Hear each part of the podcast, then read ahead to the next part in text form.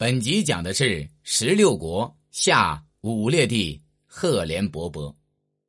赫连勃勃的父亲叫刘卫臣。或许你的第一反应是，这父子俩的姓氏怎么不相同呢？其实，勃勃是匈奴的后裔。匈奴本姓并不是刘，是因为后来汉高祖把宗室女儿嫁给了冒顿单于，匈奴人才跟着姓刘的。勃勃在此之前也跟随父亲姓刘。叫刘伯伯，在称帝后不久，伯伯感觉姓刘是一种奇耻大辱，于是就把刘姓改为赫连，意为天子的显赫地位与天紧密相连。第一章，出身军阀，逃亡后秦。赫连勃勃的父亲刘卫臣是十六国时期匈奴支系铁服部首领刘务环的儿子，前任首领刘熙务起的弟弟。公元三五九年，刘熙误起去世，刘卫臣杀死了刘熙误起的儿子，自己继位，成为铁服部首领。在他三十三年的任期内，刘卫臣反复无常。先是在前秦与代国之间周旋，前秦天王苻坚封他为左贤王，代王拓跋十一剑则将女儿嫁给他。虽说两国对他都不薄，但他时常叛乱。公元三六五年，刘卫臣反叛前秦，但很快就被打败，且他也被前秦生擒。不过苻坚并没有杀死他，反而封其为夏阳公，并把他原部落的力量让他统帅。后来刘卫臣又不断攻击代国，但屡屡失败。公元三七六年，前秦灭掉代国，并把代国一分为二，黄河以西部分由刘卫臣管辖。过了不久，刘卫臣又反叛前秦，最终还是以失败告终。不过，前秦皇帝苻坚依然不计前嫌，封刘卫臣为西单于，让他管辖河西诸部落。公元三九一年，刘卫臣派兵攻打北魏，非但没有取得胜利，反而他的都城代来城被北魏攻破。刘卫臣在逃亡过程中被杀，他的宗族除幼子伯伯逃到薛干部外，全部。都被魏军杀害。此时的伯伯还是刘伯伯，正直清壮，胸有大志，谋略过人。但是天不怜人，他还没来得及继承父亲的家业，就已经国破家亡了。机智的刘伯伯躲过了北魏军队的绞杀，逃到了薛干部。薛干部首领太西帐收留了伯伯，不过后来迫于北魏的压力，他也不敢继续收留伯伯。于是就把他送到了后羿高平公莫一鱼处。伯伯身高八尺五寸，肩宽体壮，仪表堂堂。莫一鱼对他的印象很好，再加上伯伯反应能力极强，问话对答如流，因此莫一鱼十分欣赏伯伯，认为他一定能干出一番大事业来。于是莫一鱼把他最心爱的女儿许配给了伯伯，并让伯伯执掌兵权。后秦的皇帝姚兴对伯伯也十分器重，他任用伯伯为当时的权位极重的骠骑将军，并经常让他参与朝廷军国大事的商议，这引起了一些皇族贵戚的不满。姚兴的弟弟姚雍就对姚兴说：“伯伯这个人野心很大，现在是还依附着我们，但是如果以后他势力强大，我们就很难控制了。”姚雍强烈建议姚兴现在杀了伯伯，以绝后患。姚兴没有杀伯伯，但是暂停了对伯伯的重用。第二章，袭杀岳父，建立大夏。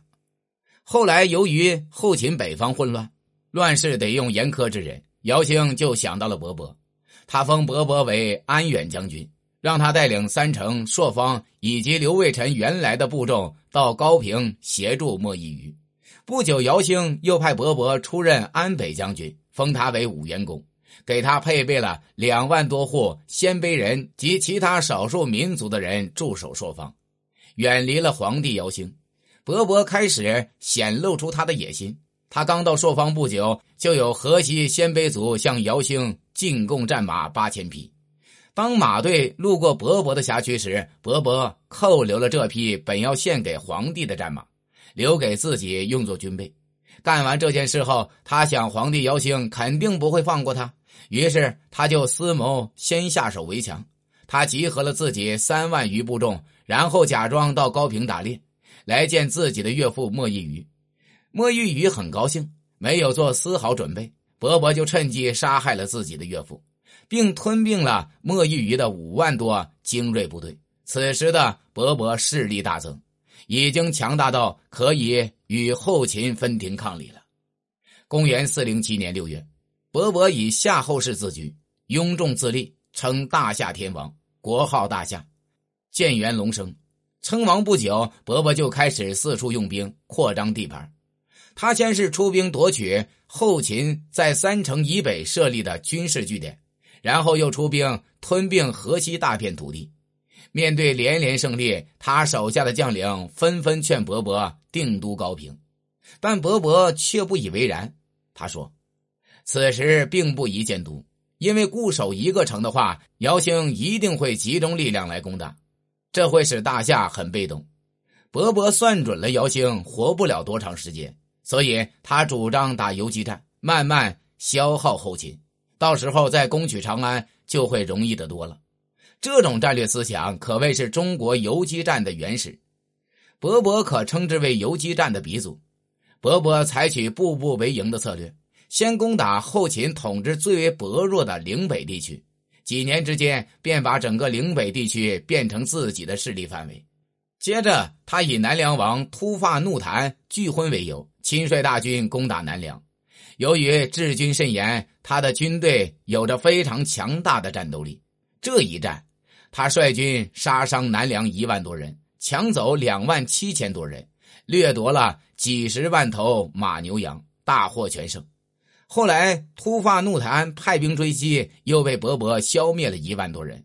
接下来的岁月，伯伯经常侵扰后秦，大肆扩张自己的地盘。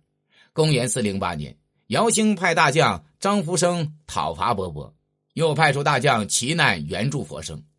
伯伯先避其锋芒，然后趁他们撤离时急起直追，大败后秦，活捉其难。公元四零九年，姚兴又亲自率兵讨伐伯伯。伯伯趁姚兴的各路大军还没有会师，就率骑兵突袭姚兴，并俘虏了姚兴大将姚余生。这两次战争的胜利，巩固了大夏的统治。第三章，定都称帝，残暴统治。公元四一三年，伯伯改元凤翔，并在朔方水北、黑水之南营建都城，取名统万城。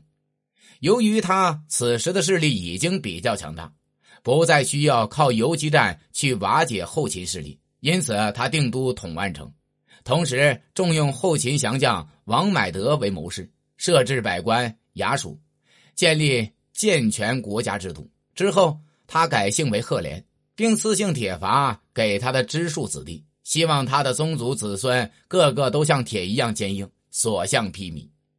次年，赫连勃勃决定攻伐已经江河日下的后秦。行军快到长安的时候，勃勃就得到消息说，东晋大将刘裕已经率师北伐后秦了。他决定不与刘裕发生正面冲突，就把军队撤回来休整。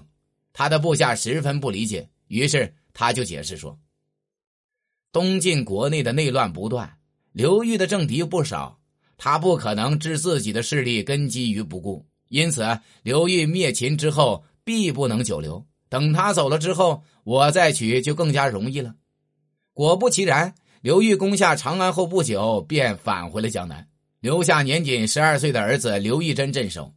赫连勃勃马上命令他的儿子赫连圭带着两万骑兵南下攻取长安。此战十分顺利，不仅长安，整个秦川都被勃勃所攻取了。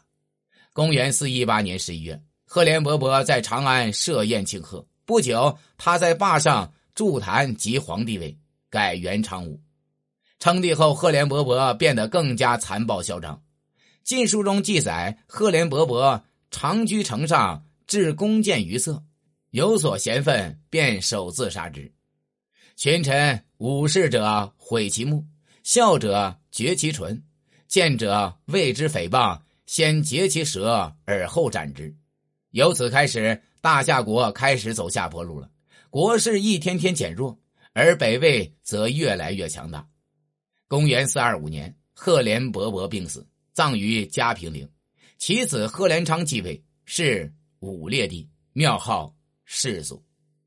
本集已经讲完，下集讲的是十六国下废主贺连昌。